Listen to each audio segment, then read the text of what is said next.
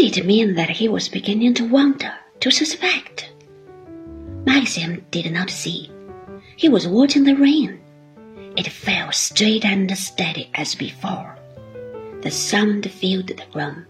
Favell finished his whiskey and soda and put the glass back on the table beside the sofa. He was breathing heavily. He did not look at any of us. He was staring straight in front of him at the floor. The telephone began ringing in the little room. It struck a shrill, discordant note. Frank went to answer it. He came back at once and looked at Colonel Julyan. It's your daughter, he said. They want to know if they are to keep dinner back. Colonel Julyan waved his hand impatiently. Tell them to start, he said. Tell them I don't know when I shall be back. He glanced at his watch. Fancy ring up. He muttered, What a moment to choose. Frank went back into the little room to give the message. I thought of the daughter at the other end of the telephone. It would be the one who played golf. I could imagine her calling to her sister. Dad says we are to start. What on earth can he be doing? The steak will be like leather. The little household disorganized because of us. Their evening routine upset all these foolish, inconsequent threads hang upon one another because Maxim had killed Rebecca. I looked at Frank. His face was pale and set.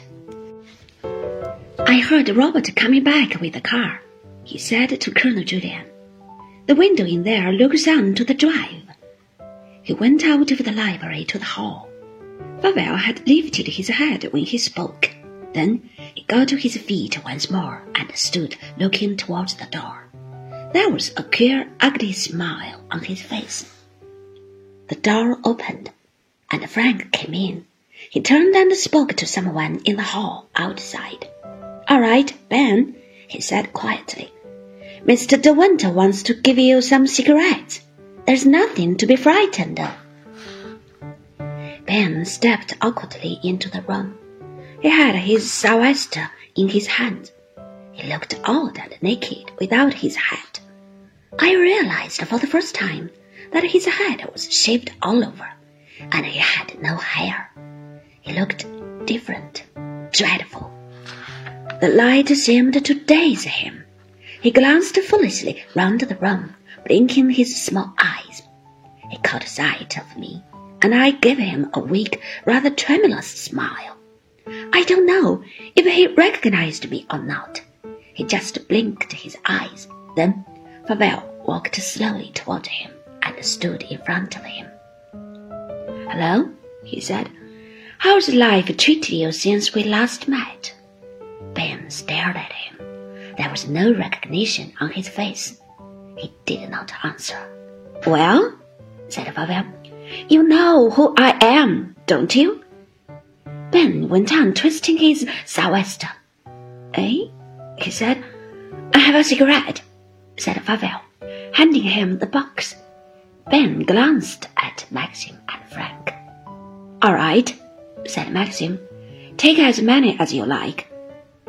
Ben took four and stuck two behind each ear. Then he stood, twisting his cap again. You know who I am, don't you? Repeated Favell. Still, Ben did not answer. Colonel Julyan walked across to him. You shall go home in a few moments, Ben, he said. No one is going to hurt you. We just want you to answer one or two questions.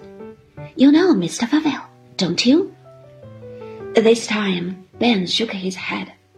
I never seen him, he said. Don't be a bloody fool, said Favell roughly.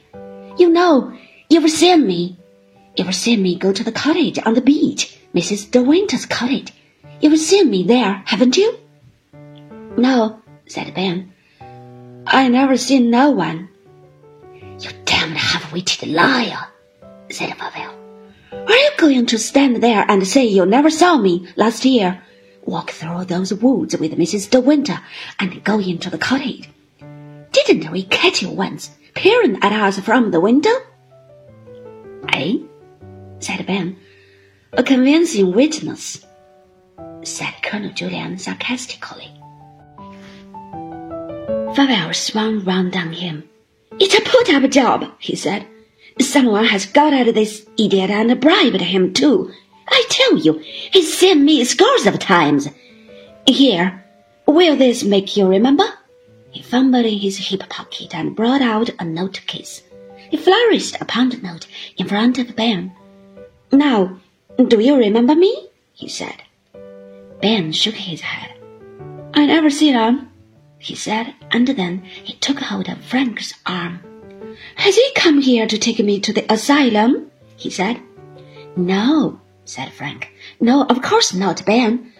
I don't want to go to the asylum, said Ben.